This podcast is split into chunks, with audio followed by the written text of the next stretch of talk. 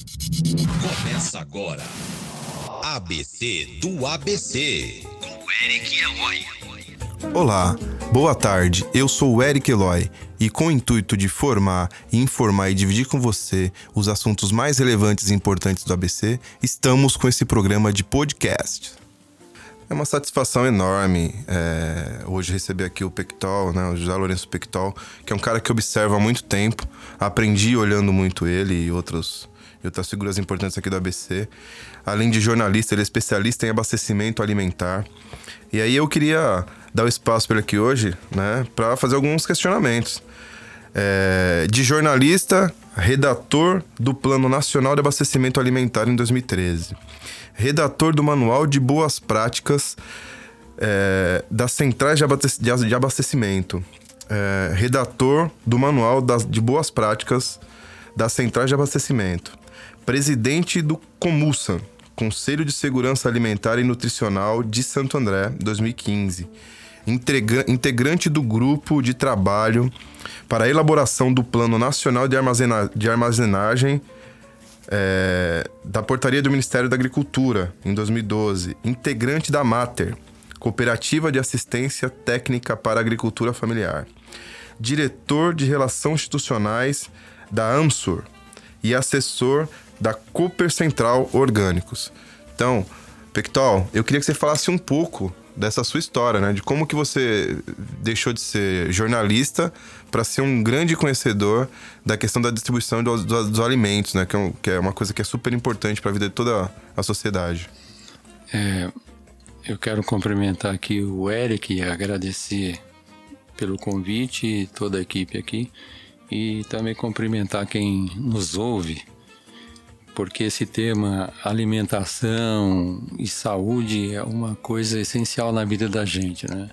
Na verdade, você cuida do, do corpo, da sua saúde e do seu bolso também quando você resolve trocar seus hábitos alimentares.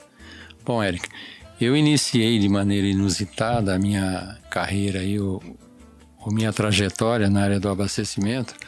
Eu sou jornalista formado aí na Metodista trabalhava no Diário do Grande ABC há um tempo atrás, e aí pediram para fazer uma cobertura de uma reunião que ia acontecer na Câmara Municipal, que era um grupo que estava pensando em criar as compras comunitárias.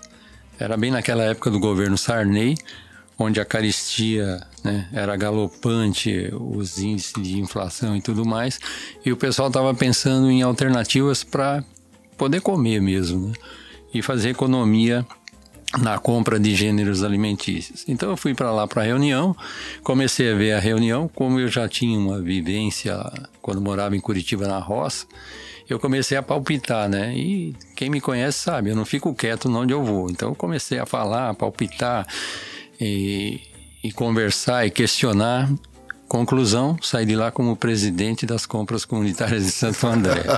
parece piada para quem nos escuta. É, parece piada, mas aí eu me apaixonei por esse, por esse tema e essa conversa já vinha rolando no ABC com o pessoal é, de São Bernardo. Então, nós criamos as compras comunitárias de Santo André e o Carlos, uma outra pessoa, criou lá em São Bernardo. Depois nós nos juntamos e fizemos as compras comunitárias do ABC.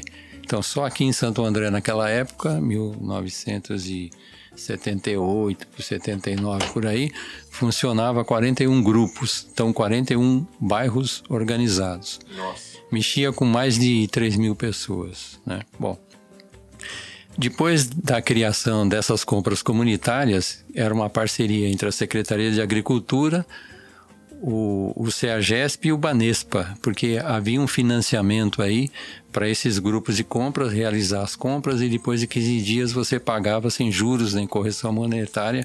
Então isso é que dava o diferencial nos preços e compensava. Bom, depois disso houve uma evolução, nós partimos para a criação do, do primeiro sacolão.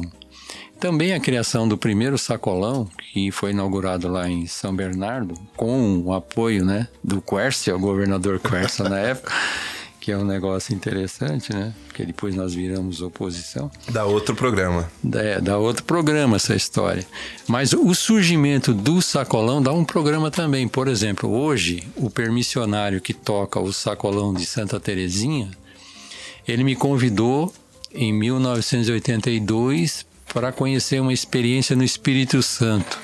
Eram os portugueses donos de uns mercados que estavam lá, que tinha um programa chamado Sacola Cheia. Aí ele falou assim: vamos ver aquele negócio que a gente pode trazer para cá.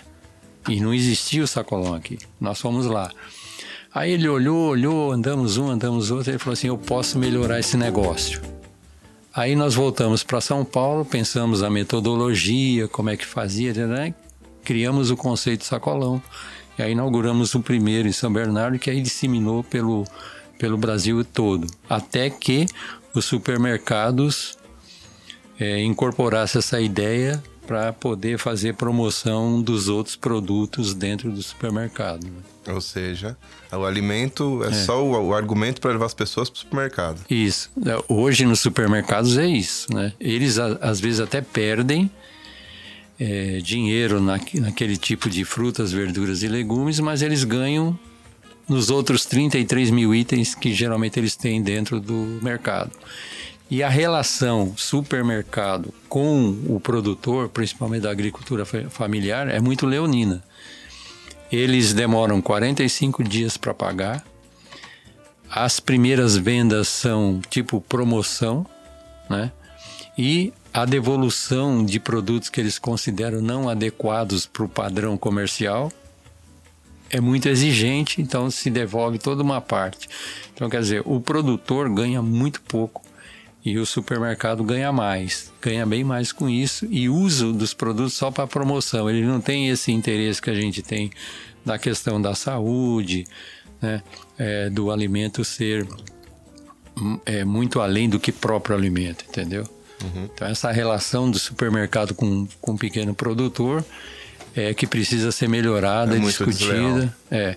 E hoje, por exemplo, eu, eu pertenço a um grupo da GV é, chamado Bota na Mesa, e hoje nós estávamos reunidos lá e um dos temas que a gente discutiu é justamente essa questão do acesso ao mercado do pequeno produtor, como melhorar esse acesso ao mercado para que o produtor tenha mais incentivo, se fixe mais na terra, a juventude tenha interesse para continuar esse trabalho de produção, como é que faz o escoamento, logística e tudo mais. Porque abastecer grandes centros populacionais não é fácil. É, isso é muito interessante. E tudo isso, uh, você contando, parece que está num tempo tão distante, tão passado, né? Que se a gente olhar para os dias de hoje, a gente vê que essa crise ainda é muito latente na sociedade, né? As pessoas não se alimentam por falta de condição financeira mesmo, né? E sabendo que o produtor rural não tem é, reconhecido o seu trabalho por parte dos grandes mercados, né? deve criar um, um, um sentimento social de comoção, tão com a ausência de políticas, né? Para fortalecer o produtor rural, o pequeno produtor, ou a agricultura familiar? O que, que você vê dessas questões, é, desse tema tão importante e básico da sociedade, né? Que deveria ser um direito garantido. E é, né? Constitucionalmente falando. Então, é, o problema é que os governos nem sempre desempenham os papéis pelos quais eles foram eleitos. Né? Então, por exemplo, apoio à agricultura familiar é, nós tínhamos até recentemente o Ministério do Desenvolvimento Agrário, que era um, era um ministério que ia cuidar especificamente das questões é, agrícolas e agrárias para o pequeno.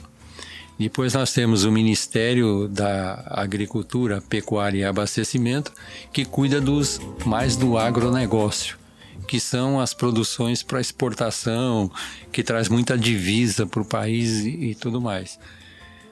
Aí que eles fizeram. Ah, e tinha também o Ministério da Pesca, que era de fundamental importância para ajudar o, os produtores, a gente fala produtor, né? Mas os pescadores, para poder abastecer os grandes centros.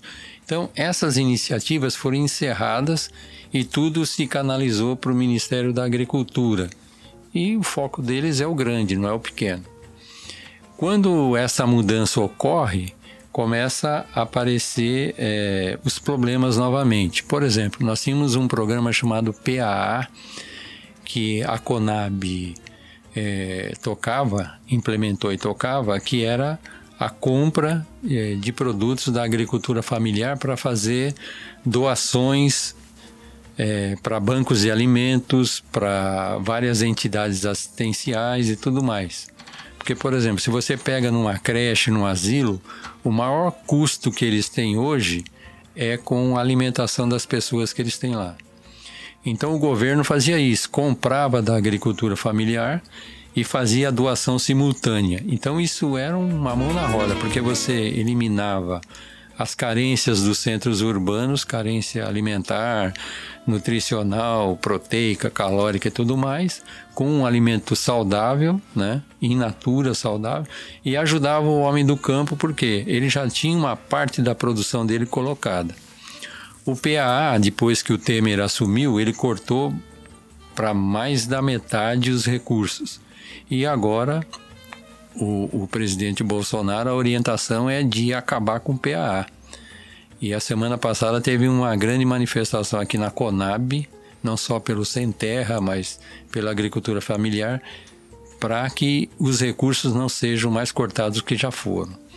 Outros programas que a gente tinha, que era de governo, por exemplo, PNAE, alimentação escolar, parte dela é não ser mais feitas com processados, semiprocessados, mas utilizar produtos in natura.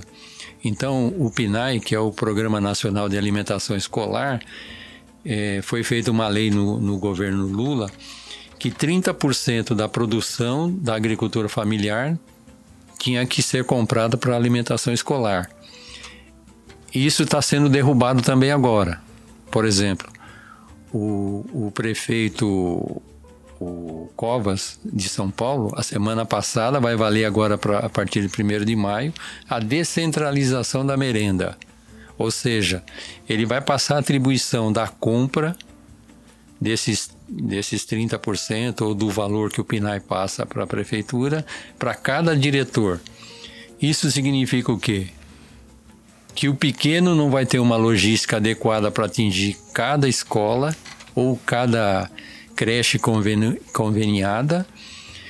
O diretor não vai ter a capacidade de fazer as compras como o sistema centralizado fazia, e isso vai perder todo mundo. A criança vai perder na alimentação saudável, adequada, comida de verdade, e o agricultor vai perder uma outra fonte de colocação da sua é, dos seja, seus produtos. É, para a saúde do aluno, para a educação do aluno, para as finanças do município, para a gestão e para a logística, é só prejuízo. É, é, trágico, é trágico. Quando eu estava aqui na CRAISA, eu coordenava também o sistema de, de alimentação escolar, que a gente chama de merenda.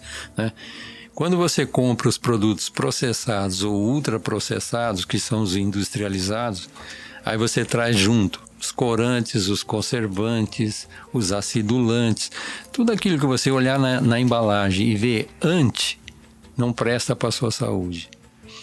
Então, a nossa luta, né, a luta do, do, dos conselhos de segurança alimentar, a luta da agricultura familiar, do, do Ministério do MDA na época, era transformar, se possível, totalmente a alimentação escolar numa alimentação adequada e saudável. Inclusive, isso também era uma reivindicação do próprio Ministério da Saúde. Para combater o quê?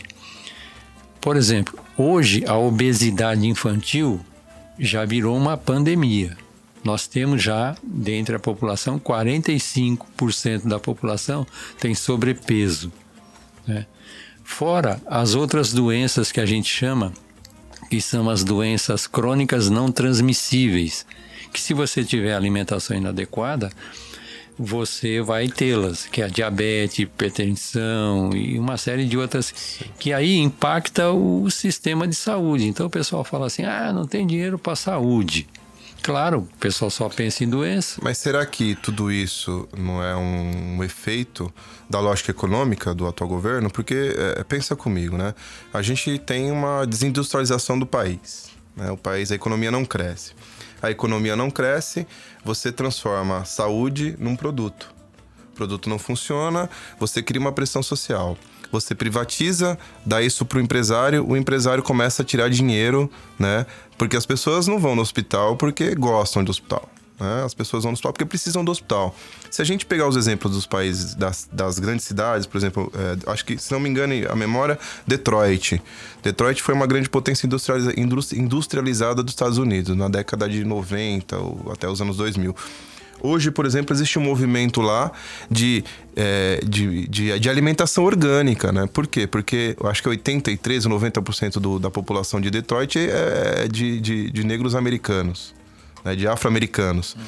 Então, é uma, é, é, é uma lógica que se você é, tira o emprego, tira alimentação de qualidade, tira a capacidade de raciocínio na educação, tira a condição do consumo das pessoas, as pessoas dão é, de graça a única coisa que sobra. Né? Que é a capacidade do trabalho, a custo barato, e custo barato você começa a alimentar essas pessoas com fast food né? E aí você vai ter uma criança desde pequena para não morrer, obrigada a pegar o pouco que tem e ir no médico. Você acha que isso é deliberadamente pensado, né? Ou não, Pictol? Você acha que isso é algo que está acontecendo pelo acaso? É, quando eu era mais novo, estava lá estudando filosofia, o pessoal falava assim: isso é culpa do sistema. Os caras têm um, um, olhar logístico assim de funcionamento da sociedade que tudo se resume em gerar lucros, né? E a questão da produtividade. Então, por exemplo, quando você pensa em um alimento que é processado ou ultraprocessado industriado, industrial é para você corresponder a uma determinada logística, né? Então você vai ter ganhos de escala, vai ter ganho é, na, na, logística de distribuição e tal. Que essa coisa tem que ser, ser tudo repensada em um outro sistema se você partir para uma alimentação que é in natura. Então ela é altamente perecível, né? Essa alimentação in natura. Então você tem que repensar todo um esquema. E uma outra coisa que eles pensam também é sempre assim: quanto é que custa, por exemplo, a produção de um alimento saudável, quanto é que custa o outro? Então é sempre baseado em custos. A gente tem que fugir um pouco dessa lógica, porque essa é uma visão muito imediatista, né, de resultados. Então, por exemplo, quando a gente pensa em investir na alimentação da criança, ela tem que ser também aliada com outras coisas, com esporte, cultura, para que você desenvolva um cidadão que tenha autonomia, plena capacidade, né? Tem inteligência para poder inovar os nossos próprios sistemas. E isso é sempre assim, o resultado é a longo prazo. Então, por exemplo, se você chega num prefeito aqui e fala assim, olha, vamos discutir é, um plano de abastecimento que ele tenha matricialidade com a cultura, com a saúde, com o esporte, né, para reduzir o índice de obesidade, para aumentar a capacidade é, de esporte de, competitivo da cidade, aumentar o nível cultural, isso, aquilo, ele provavelmente não vai querer. Por quê? porque ele precisa se reeleger ou ele precisa se eleger, entendeu? Com certeza. E, e, o resultado é de médio a longo prazo. Por isso que de vez em quando eu ando em umas conversas aí, até outro dia conversei aqui com, com o secretário de saúde e aí disse para ele assim: todas as verbas, todas as questões que vocês colocam na área da saúde é pensando em doença. Então é comprar mais leito hospitalar, é aumentar a capacidade de atendimento de doente, é isso, aquilo. Mas não tem uma linha escrita aí que vocês vão, vão trabalhar para mudanças de hábito alimentar, que vocês vão trabalhar para segurança alimentar e nutricional das pessoas que moram na cidade que vocês vão se aliar com a CRASA para produzir hortas comunitárias é, em vários terrenos que a gente tem largado abandonado. E, e, por exemplo, a função do próprio banco de alimentos, né? que não é só distribuir, distribuir aquelas coisas que, que sobra lá em alguns equipamentos municipais. Isso é, é fundamental que façam, mas tem coisas além que você poderia fazer, entendeu? Então, mas essas coisas elas têm um processo de amadurecimento de médio e longo prazo. Por isso que nem sempre tem o respaldo político, né, ou o respaldo econômico de grandes empresas e, e, e o próprio poder político para isso. Então, é o sistema mesmo, né? Desde a minha a gente, época de jovem. É, a gente vive na sociedade, então, é, reativa, né? Então, ela vê um problema e reage a esse problema, mas não está preocupado com o pós esse problema, né? O que, que criou esse problema, o que, que deu esse problema. Então, é, você acha que que não é deliberado. Então é uma questão do sistema, a questão é. que as pessoas acham que isso dá certo, que isso funciona. É, a gente é, atua muito de maneira paliativa, né? Então você falou reativo, é paliativo. Então, por exemplo, ó, nós temos é, milhares de pessoas na linha de pobreza. Então, quando esse número aumenta muito, eu crio algum programa, algum projeto para resolver aquela questão no curto prazo, é paliativo. Mas depois eu não penso nas continuidades, na evolução, na inovação das coisas, entendeu? É isso que falta nas pessoas que pensam políticas públicas ou que pensam na cidade como um todo. Não pensam na cidade só um foco, por exemplo, ou de construção, ou de trânsito. Não, ele tem que pensar o, esse sistema chamado cidade, onde mora uma população aí dentro, né? Como é que você é, desenvolve programas ou projetos para atender essa pessoa na totalidade? E a pessoa não é assim, também não é só comida, né? Como é que diz aquela música, né? Vocês que são mais novos, né? É, é comida, cultura, arte, não é isso? Então, é, nós temos que pensar na pessoa na integralidade. E, e, o que é pior nessas coisas, né? A gente sempre não pensa nas duas pontas. É, na criançada, a gente dá uma alimentação inadequada. Depois que a pessoa fica com mais de 60, aí esquece. A gente só pensa em dar remédio para ela, dar hospital, dar bengala. O resto acabou. Não tem, não tem atividades físicas, não tem alimentação adequada para a idade dela, é, não tem cultura, não tem educação, né? não tem um monte de coisa. Então a gente pensa no meio que é aquela idade produtiva, né? que é muito curta. A sua idade produtiva, a minha, é dos 20 e pouco aos 40 e pouco. Depois você é descartado. É descartado do mercado. Esse que, esse que é o problema. Na nossa sociedade hoje, Pictol, você acha que há uma elitização da alimentação saudável? É, não, há, não, não é bem isso. É, é assim, tanto os mercados eles descobrem nichos, né? Então eles fazem um monte de pesquisa para ver quais são as tendências é, que vão dar dinheiro daqui para frente. Então, por exemplo, é, alimentação orgânica hoje, né? Ele ainda, ainda é um nicho que atende quem tem dinheiro. Aí a turma fala assim: ah, o orgânico é muito caro.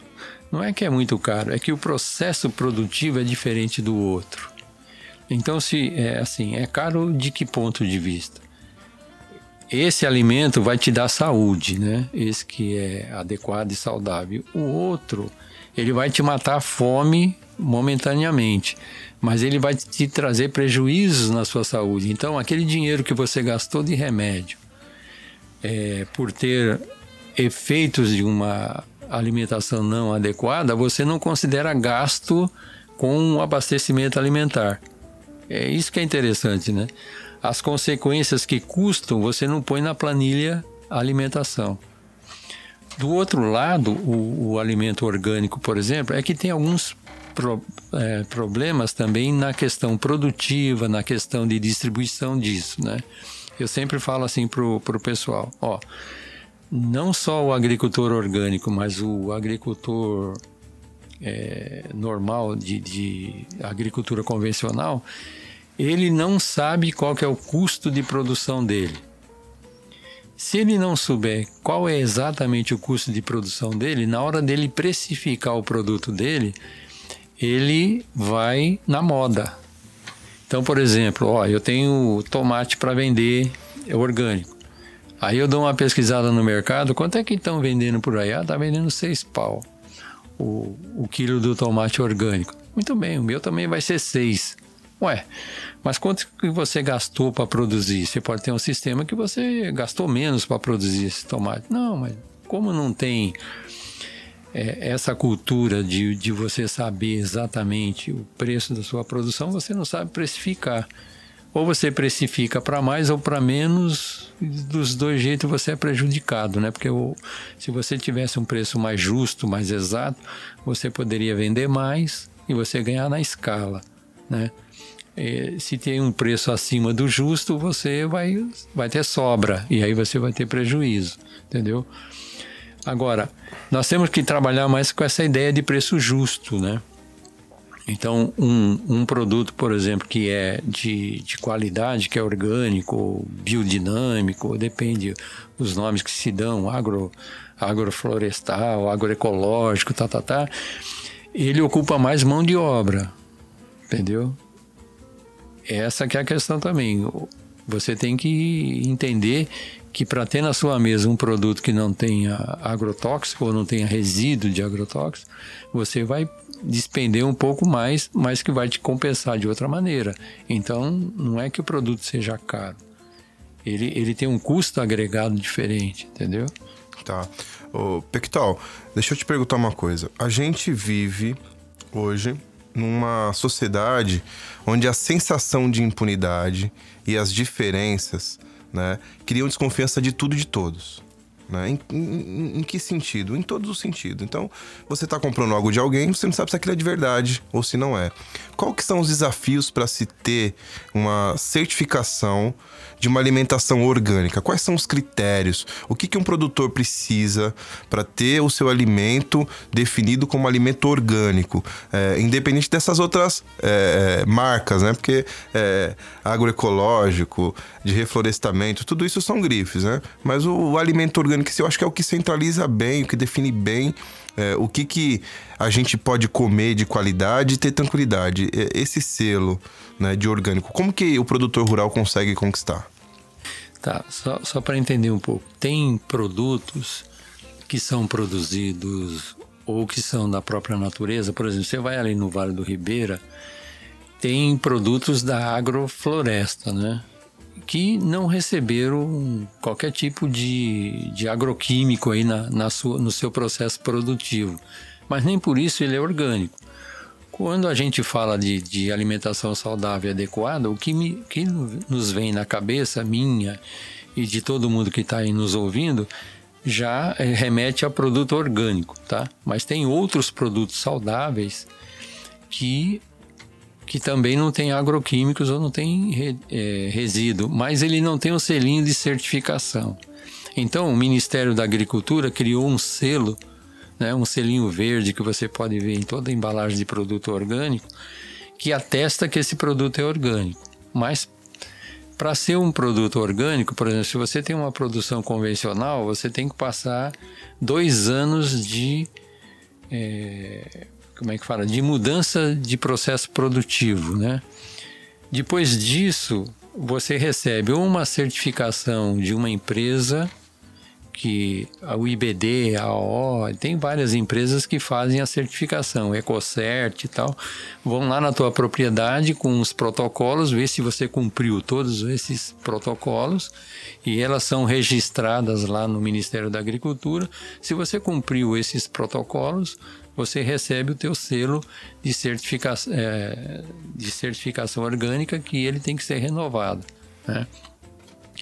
E nós tínhamos alguns conselhos, por exemplo, o conselho aqui de São Paulo, que fiscalizava esse tipo de atuação, que infelizmente com essa atacada agora aí do, do, do Bolsonaro, ele acabou com essa participação. Então, Conceia não tem mais, é, é esse tipo de comitês de agricultura orgânica não tem mais, tal, né?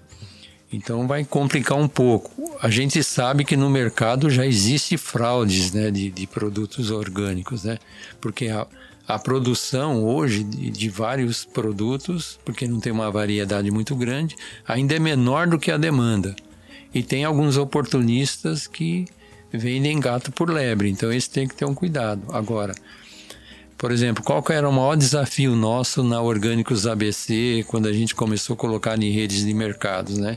Se os nossos fornecedores eles tinham os certificados, né? Todos eles nos apresentavam os certificados que eles são validados a cada tempo pelos órgãos oficiais e de vez em quando também o, o, dono do supermercado ou a gente mandava fazer análise para ver se aquele produto realmente era. Porque acontecia algumas coisas.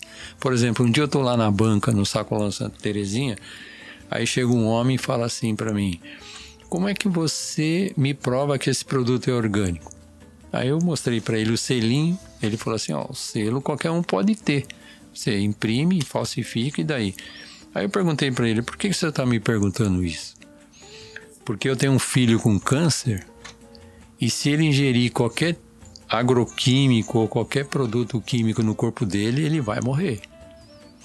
Então aquilo me deu um, uma, assim, um, uma responsabilidade enorme daquilo que eu estou fazendo. Entendeu? Por isso que a maior parte das pessoas que trabalham com orgânicos é, são lutadores de causa. Não é qualquer pessoa. E até os consumidores também. É, é um modo de vida, é um conceito que está por trás disso daí, entendeu? É um conceito que alia a produção com a questão da, da sustentabilidade. Você tem que preservar o planeta, você tem que preservar a água, né? você tem que preservar as florestas. Então, é um pensamento que, que pensa na sociedade e nas pessoas de maneira integral. Então, a maior parte das pessoas que eu conheço que trabalham com produtos orgânicos são pessoas que têm compromissos com uma causa maior que vai além da própria produção e alimentação. Pectol, e os desafios da alimentação orgânica né, na sociedade? Você acha que a alimentação orgânica consegue realmente abastecer é, o nosso estado, consegue abastecer o mundo, ou são mitos que, a gente, que a, a, através da agricultura orgânica não consegue-se quantidade, produtividade? E qual é, é, algumas ações que a gente poderia pontuar para que houvesse na nossa sociedade a, a, mudança dos hábitos alimentares? Porque isso causa um grande problema de saúde pública. A alimentação equivocada do brasileiro é um grande problema de saúde pública. O que, que você me diz com relação a esses dois temas que são centrais à nossa conversa? Então, primeiro, assim, é, várias vezes a gente escuta essa pergunta, né? Se o, o alimento orgânico vai conseguir dar, dar conta da demanda que uma cidade exige, né? Não só pela variedade, mas pela quantidade. Hoje não. Hoje nós não conseguimos abastecer é, as compras, por exemplo, da alimentação escolar só com orgânico, porque não tem uma cadeia produtiva dos orgânicos organizada né? É, com variedade, com volume para poder abastecer a demanda. Hoje não, mas ela está em processo. Né? O que precisa se fazer é os órgãos de governo, por exemplo, que fazem assistência técnica para o produtor, eles também precisam aprender esses novos modos produtivos, né? Porque se você investir só na produção convencional, a gente vai ficar até 2050 quando vai ter um boom da população, nós vamos chegar a 10 bilhões de pessoas, né? Aí tanto a agricultura convencional quanto a orgânica eh, não vai dar conta de abastecer essa população toda. Agora, o que é interessante na produção orgânica? É que ela preserva o meio ambiente da onde ela é produzida, a outra degrada. Então, se você notar, é o seguinte: é, a agricultura convencional ela é exploratória, né? Ela vai tirando tudo aquilo que o solo tem, aí quando ela precisa ser produtiva, ela joga veneno, que eles chamam de agroquímicos, né? A outra não, ela, ela trabalha junto com a própria natureza, né? fazendo com que a, a natureza explore os seus valores né? e você use desses valores para ter um processo produtivo, certo? Então, esse sistema tem que ser mudado. Se esse sistema for mudado ou se ele for incentivado, aí você vai conseguir aumentar a sua oferta de produtos. Hoje a gente não tem maior oferta de produtos porque não tem incentivo, não tem formação, não tem informação, não tem acesso a crédito. Então não tem uma mão de governo em cima é, dessa produção que hoje a gente chama alternativa, porque não interessa. O que interessa são os commodities, né? Aquilo que traz dinheiro, que traz divisa para o país. Até a nossa pauta alimentar, ela começa a ser reduzida, né? Então, por exemplo, eu vou citar um exemplo aqui. Você vai na feira. O homem geralmente vai na feira com o bilhetinho que a mulher faz. A mulher faz a listinha e ele vai lá. É verdade, é assim que eu vou. Então, aí você olha lá, tem poucos itens naquele papelzinho que você leva no bolso. Sempre você é uma alimentação monótona, né? Por quê? Porque o mercado delimitou que você não pode ter muitos produtos, porque senão não dá dinheiro. essa outra produção orgânica, saudável, alternativa, ela começa a explorar um leque muito maior. Por exemplo, nós, estamos, nós temos 300, mais ou menos 300 produtos é, de para ser ofertados no Ceasas, né? Uma pauta. Você vai lá no Ceasa, você encontra 300 variedades de, de verduras, de frutas e, e de legumes. Você vai na feira do teu bairro, se você contar 30, é sempre assim, é laranja, você, nota, é laranja, manga, um pouco de morango na época, né? Maçã, pera, mamãozinho papaya. Aí depois você pega lá é, couve, é, agrião, né? Rúcula, é sempre aquilo, é uma pauta. E as pessoas também não conhecem, né? Para que é que serve? Por exemplo, a batata está muito cara. Você não poderia usar um inhame? Poderia. Você não poderia usar uma mandioca? Poderia. Você não poderia usar uma batata doce, um cará? Poderia. Mas a gente não tem essa formação nutricional para substituir os produtos fora da época dele. Né? Então, essa questão de sazonalidade também é muito pouco trabalhada. Entendeu? Então, é, não é que o orgânico hoje não iria abastecer a demanda, nem o orgânico, nem o convencional. Por isso que o discurso que o convencional faz, quando fez a Revolução Verde, era para produzir bastante alimentos porque tinha muita gente para consumir, né?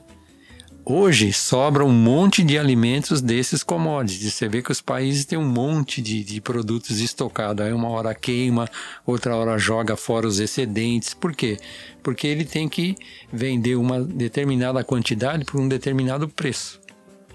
Né? Ele não pode jogar tudo aquilo no mercado, porque senão vai ter um desequilíbrio de preço. Então, esses que são o, os problemas. Você, na verdade, tem que produzir de maneira diferente. E do outro lado também tem uma outra coisa: nós temos que educar todos os consumidores é, para ter um, um, outro modo de consumir as coisas, né? Por exemplo, uma das preocupações quando a gente inventou o sacolão, como o preço era único por quilo, a pessoa a tendência dela era comprar bastante coisa, enchia aquele saco lá e levava para casa e depois desperdiçava. Então nós começamos um processo educativo. Só compre aquilo que você vai comer, né? Então, é, o brasileiro, porque essa terra é boa, é fértil, produz muito e nós temos um território enorme, é o, o, o conceito assim, é, nós temos uma coisa cultural que é da abundância. Né? Então tudo a gente quer comprar bastante, fartura, né? Quando a gente faz um almoço em casa, a gente põe bastante coisa.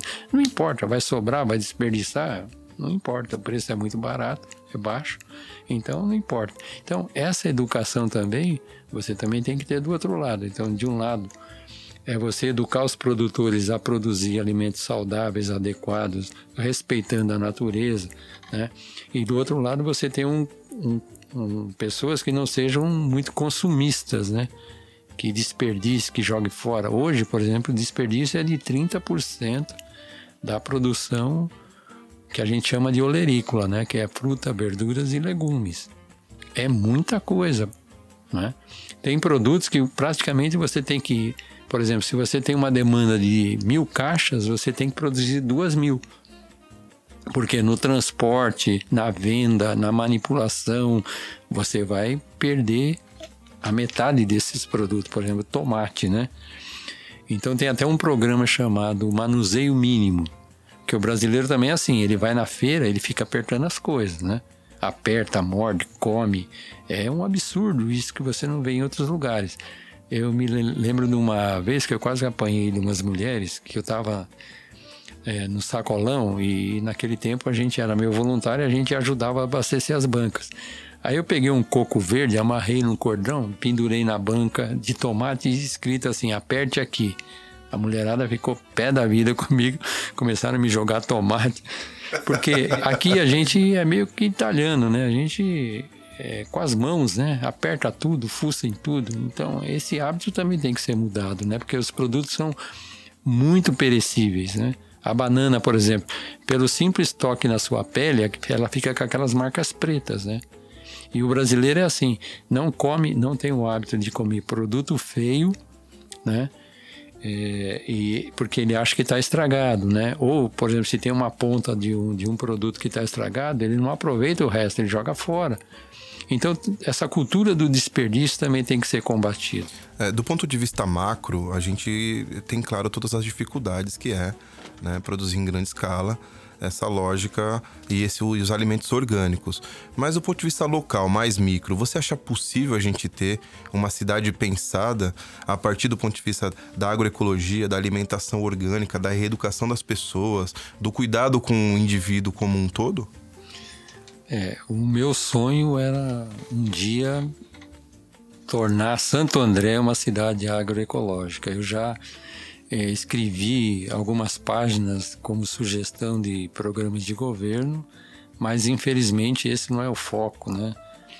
É, das administrações públicas e até da, por exemplo, aqui do consórcio nós tínhamos lá um grupo que pensava alimentação saudável e adequada para o ABC também foi desarticulado, né? Então é um sonho. Agora, é possível fazer isso? É possível. Mas você tem que ter um, um sistema é, pensado em conjunto, né? Não pode ser uma, uma proposta só de alimentação adequada. Por quê? Porque as cidades do ABC têm muito poucos produtores. E quando tem produtores, é mais produtores de folhosas, que a gente chama, é verduras, essas coisas. E isso é, faz com que a gente tenha que buscar fora do município as complementações, as frutas, as verduras também, né, algumas, e os legumes, né? Então, é, força você a fazer uma parceria com outros municípios que sejam produtores, né? Esse é um, é um campo, é uma dificuldade. Você é, pensar como é que você vai abastecer as cidades é, do ABC, né? Sem é, ter um olhar lá na, na roça, né? Então, aproximar os produtores dos consumidores é uma tarefa que os governos deveriam fazer e a CRASA tinha um papel para isso, né? A CRASA tinha um papel de concentrar a produção para poder distribuir no varejo, né? Tanto é que depois mudaram o nome lá para SEASA do ABC. Mas, infelizmente, as políticas públicas que a CRASA vem pensando ultimamente não é, estão totalmente fora da realidade. Eles estão cuidando de um mercado atacadista intramuros, né? só lá dentro, só o modo operacional. Não estão pensando políticas fora para a população, campanhas, né? É, de alimentos nas praças, fazer as coisas chegar, for, educação alimentar é, para as crianças e para a sociedade como um todo também não tem. Então tem uma série de, de dificuldades que os grandes centros é, possuem que torna, que torna difícil essa história. Por outro lado, nós, a maior parte dos nossos municípios estão em áreas de mananciais. Então, esses municípios têm, têm o dever de proteger as suas matas e, principalmente, protegendo as suas matas, protegendo os seus mananciais de água. Né? Vocês viram recentemente aí que saiu na imprensa 500 municípios do estado de São Paulo, dos 645, tinha água é, com resíduos de agrotóxicos. E Santo André não está fora, e várias outras cidades aqui do, do ABC não estão fora, estão com águas contaminadas com resíduos de agrotóxico. O que, que é isso? O pessoal usa muito agrotóxico no sistema produtivo, aí quando vem a chuva, vai para o lençol freático, corre para o rio, e aí contamina todas as coisas. E a água também é considerado um alimento essencial, né? Não só é, é para a nossa vida, para alimentar o nosso corpo e tudo mais, mas também para produzir o próprio alimento. Então, se essa água estiver contaminada, depois você pega aqui a represa Billings, poderia ser uma fonte muito boa de produzir pescados, né? Que também é uma fonte alimentar interessante que a cidade aqui é carente. Por exemplo, se você for mapear quantas peixarias tem, quantos comércios de peixe no atacado tem na cidade, nada. O pessoal compra na CEAGESP e alguns compram produto um pouco de Santa Catarina e Rio Grande do Sul para abastecer esse mercado aqui. Poderia ser feito de maneira diferente, né? Mas, infelizmente, quando você fala em abastecimento, por exemplo, algumas experiências eu tenho. Eu vou conversar com o prefeito e falo assim: vamos pensar em organizar o seu sistema de abastecimento da cidade. Aí ele fala assim: ah, eu tenho três feiras aqui na cidade que está lotado lá nos serviços urbanos e está funcionando legal. Aí ele tem um grupo de fiscais que só mede o tamanho da banca para poder cobrar o imposto devido, mas ninguém olha a classificação de alimento, ninguém olha se, se a pauta daqueles produtos oferecidos naquele equipamento está está está é, é, atendendo à demanda, às necessidades da população, entendeu? Se tem um processo educativo, tipo assim, é, como é que para você substituir os alimentos, né? Porque se você compra um alimento que está dentro da, da época produtiva, você vai gastar menos dinheiro e ele vai ser mais saboroso, né? Também tem isso. Agora, esse processo todo não existe, né? Geralmente o, o as, e às vezes é assim, né? Uma vez eu me peguei numa conversa aqui com o prefeito de Santo André ele falava assim: eu tenho que tirar todas as feiras da cidade, da rua da cidade, porque isso está atrapalhando a mobilidade. Ué, qual a mobilidade? É o trânsito de veículos. Ué, o veículo. Se você só trabalhar na cidade pelo veículo, você está contaminando a cidade, você está prejudicando o transporte público, você está uma série de coisas, né? Agora, não era melhor deixar os equipamentos públicos aí, adaptá-los, pensar em formas de convivência com, com esses problemas todos da cidade? Não, o pessoal pensa em tirar por quê? Porque esse equipamento atrapalha. Então é um, é um conceito errado. Então, e para você trabalhar um conceito de cidade agroecológica, você tinha que pensar em, na matricialidade, né? na educação, na cultura, no esporte. Isso se conversar, esses setores todos das prefeituras se conversarem, né? E até uma cidade, por exemplo, arborizada, bonita, com flores, né? Outro dia um pessoal me surpreendeu, né? Curitiba lançou um programa daquela abelha sem ferrão.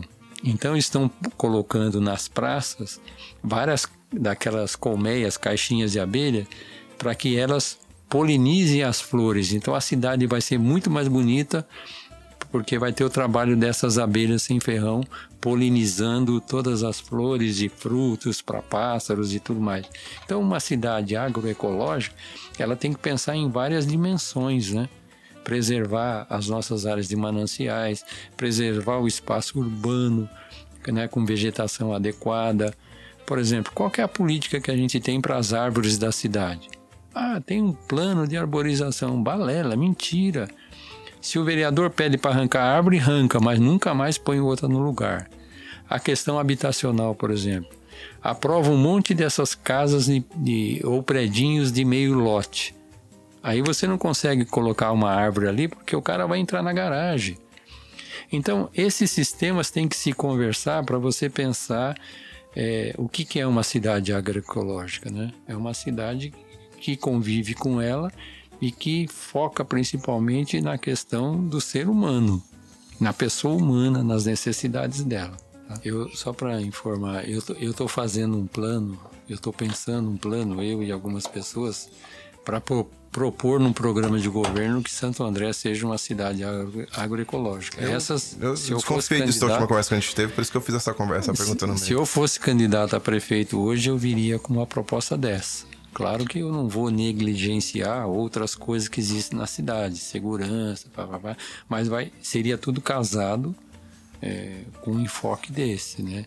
Que eu sei, eu já conheço outras experiências no mundo afora e que deu certo. Você começa em processo, né? Claro que você não vem porque não dá, né? Não dá. Mas no processo. Beleza. É, Pictol, é, então, quais são os desafios para a gente começar a construir mudança de hábitos no cidadão para que a gente tenha é, esses efeitos práticos a médio e longo prazo na saúde deles, com relação à mudança de, de hábitos alimentares? Então, essa é uma questão bastante difícil, a questão de mudanças de hábitos, né? É, eu brinco em algumas falas que eu vou fazendo por aí, falo assim que era melhor eu ter uma guilhotina e cortar umas cabeças e botar a cabeça novamente no, no lugar, porque fazer as pessoas mudar de hábito é complicado.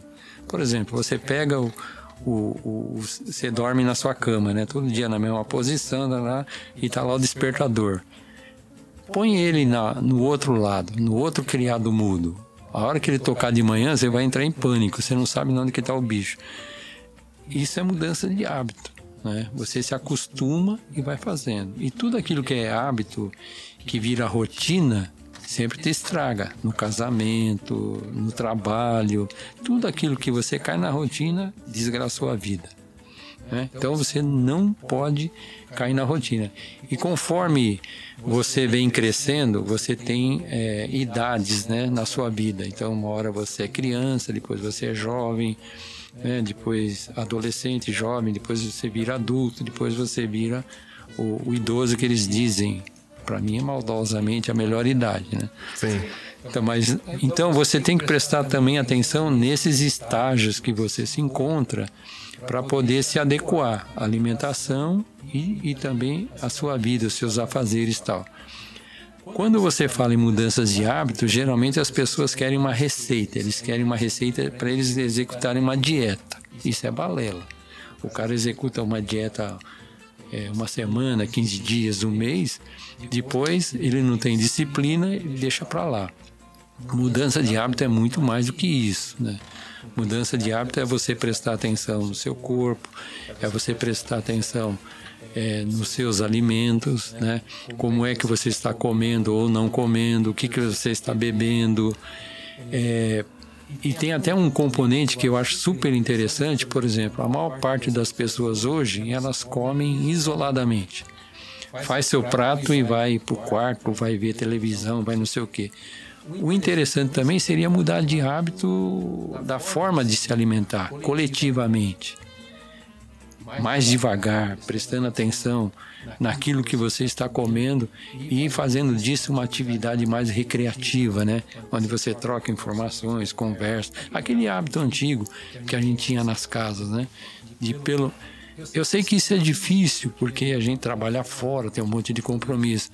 Mas faça um compromisso de pelo menos uma vez por semana você se alimentar coletivamente você vai ver que é uma coisa completamente diferente. A comida se torna outra coisa, né? Quando você faz a comida e quando você compartilha a comida com, com as pessoas que você gosta, que, que estão mais próximas. Ela parece que faz um efeito até diferente, né? Então tem esse problema, ó. As pessoas elas querem receitas, dietas para problemas imediatos. Elas não querem mudar de hábito, né? E aí eu sempre falo assim para as pessoas: para você ter uma comida de verdade, é, como é que você começa a se alimentar de maneira diferente? Então as pessoas falam assim: ah, eu não sei. É, a composição dos alimentos, eu não sei os valores calóricos, proteicos, né? Porque ninguém é formado para ser nutricionista, certo? A gente a gente tem vontade de comer, a gente vai lá e come. Então, o que, que você faz no seu dia a dia? Você entrou num restaurante, vai se alimentar, você tem que fazer o seu prato o mais colorido possível. Se ele for monocromático, tá errado. Né? Geralmente as pessoas pegam assim: arroz, feijão, uma carne. Então ele é opaco. Não, ele tem que ser colorido. Por que colorido? Porque tem o verde, vai ter o roxo, vai ter o vermelho, vai ter o marrom, vai ter. O... Então, essa composição está adequada. Então, você não precisa saber a composição do feijão, do arroz, do não sei o que, serve para aquilo, fica meio com neura, né? Não, sempre faça um prato colorido. E aí você vai ter uma alimentação adequada. Tem um programa que chama 5 ao dia. Você tem que comer cinco porções de frutas, verduras e legumes ao dia. Né? E aí misturando as coisas, né? coloridamente. Por quê? Porque cada um é, vai, vai te trazer um benefício para o seu corpo. Né? Tem é, uma corrente da alimentação saudável que também usa os alimentos para é, como se fosse um remédio, por exemplo, para febre. Né? Aí você come determinadas frutas e alimentos. É, para dor de cabeça, outra coisa. Então tem isso também. Um dia a gente pode conversar sobre essas dicas do que, que você alimenta quando você tem um problema imediato, tipo febre, cãibra, é, dor de estômago, ansiedade, sei lá o que, ressaca. Então tem os alimentos que funcionam para isso. Agora, outra coisa também que é bastante complicado quando você fala em mudança de hábito é que as pessoas querem que você trate o alimento só na questão saúde, como se fosse remédio. As pessoas se alimentam é pelo sabor entendeu? Então, esse é uma barreira bastante grande. Por exemplo, você fala assim, ó, giló, tô brincando, giló é bom para impotência. O cara fala, vou morrer broxa, mas não vou comer esse treco ruim. Não é isso? Tem razão. então, é, quiabo é bom para nascer cabelo. Tem, tem dois careca aqui, né? O cara vai ficar careca, mas não vai comer quiabo, entendeu? Então tem certas coisas que são uns limitantes nos hábitos. Aí então você tem que ensinar a pessoa a preparar isso de maneira diferente, né? Para ser mais palatável, né? Para você sentir mais o sabor. E já tem um conjunto de produtores aí, em conjunto com a Embrapa, Exalc e tal, que eles estão trabalhando o que a gente chama o BRICS, da, das frutas. Quer dizer, a uva com mais sabor, o abacaxi, né, a pera, todos esses produtos, eles já vêm trabalhando nisso porque é uma exigência do, da maior parte dos consumidores. Coisa que não tem sabor, não vai. E outra coisa, se você não treinar as crianças a ter um hábito alimentar diversificado, quando ela crescer, ela não vai ampliar o seu o seu leque né, de, de ofertas de produtos para o corpo, porque ela já, ela já registrou um padrão. O que, que é alimento para ela? Alimento para ela é McDonald's, é sanduíche, é isso, é aquilo, é fritura, entendeu? Não é essas outras então, coisas. mais uma vez, o Estado tem um papel importantíssimo com relação à, à merenda escolar, né? Ou seja, de estabelecer novos hábitos alimentares a, a partir das crianças. E será que isso não influenciaria a, a postura dos pais? Sim, sim. Hoje em dia, é, tudo que você faz, você fica medindo muito a questão do trabalho, do serviço, né? É possível você ter uma alimentação saudável você utilizando aqueles produtos que a gente chama semi-processados, né? Porque você precisa ter agilidade na hora da cozinha. Hoje em dia, por exemplo, em vez de você comprar uma mandioca na feira para descascar, vai sujar a tua pia, vai dar um monte de obra, você já pode comprar essa mandioca já descascada, né? embalada, parará. Então você pode usar esse semi é, processados que ainda contém todas as características de produto é, saudável, natural e tudo mais, tá certo? Porque realmente não dá para fazer certas coisas. Por exemplo, por que, que o feijão caiu é, na pauta de consumo. Antigamente o feijão era um dos primeiros, né? O feijão e o arroz. Porque para cozinhar feijão demora muito. Você tem que escolher, tem que não sei o quê. E o brasileiro não entrou naquela de comprar o feijão já semi-preparado. Né? Aí ele migrou para outras coisas que é mais fácil. Você compra, enfia no micro-ondas, né? massas e outras coisas, e a alimentação é rápida. Né? A gente tem que regredir um pouco nisso. A gente tem que gastar mais tempo, não só masticando, mas saboreando, sentindo. E de vez em quando aquilo que eu falei, preparando e compartilhando. Aí você começa a dar um outro sentido para a sua alimentação.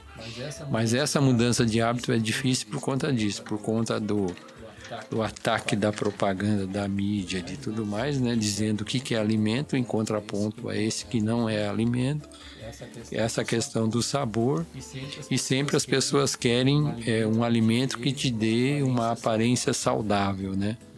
Mesmo que seja uma droga. É verdade, isso é verdade. Muito obrigado, Pectol, por um dia tão produtivo e importante na vida de todos nós aqui, falando de um assunto tão importante de relevância é, indescritível para o nosso dia e para o nosso futuro, e o futuro das pessoas que a gente tanto ama.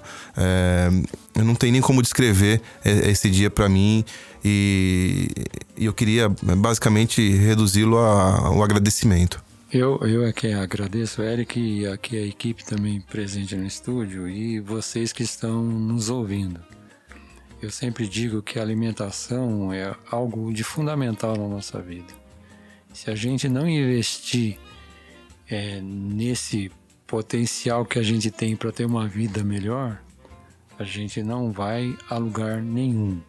Então, prestar atenção na alimentação para que ela seja cada vez mais saudável é um ativo que eu tenho, né, para que eu seja uma pessoa não só mais saudável do ponto de vista físico, mas uma pessoa mais feliz. E quando eu sou uma pessoa feliz, eu torno as pessoas que estão ao meu redor felizes também. Então essa é o jogo, né? Você se alimenta de um alimento saudável, você favorece o homem que está no campo, você colabora com a natureza, né? E você permite que as gerações que estão vindo tenham futuro. Do contrário, nós vamos nos acabar todos em pouquíssimo tempo, não só pensando no, no planeta, mas pensando no local. O que será a cidade de Santo André? O que serão as cidades do ABC se a gente não pensar minimamente nesse ambiente que a gente vive, que a gente tem as nossas famílias, né? que a gente tem os nossos amigos e que a gente tem a nossa vida. Então é importante pensar nisso de maneira sistêmica. Né? Quando eu olho para o meu prato, eu tenho que ver toda uma sociedade, uma cidade organizada né? de maneira sustentável. É isso. Show de bola. Obrigado mesmo, Victor. Você acabou de ouvir ABC do ABC.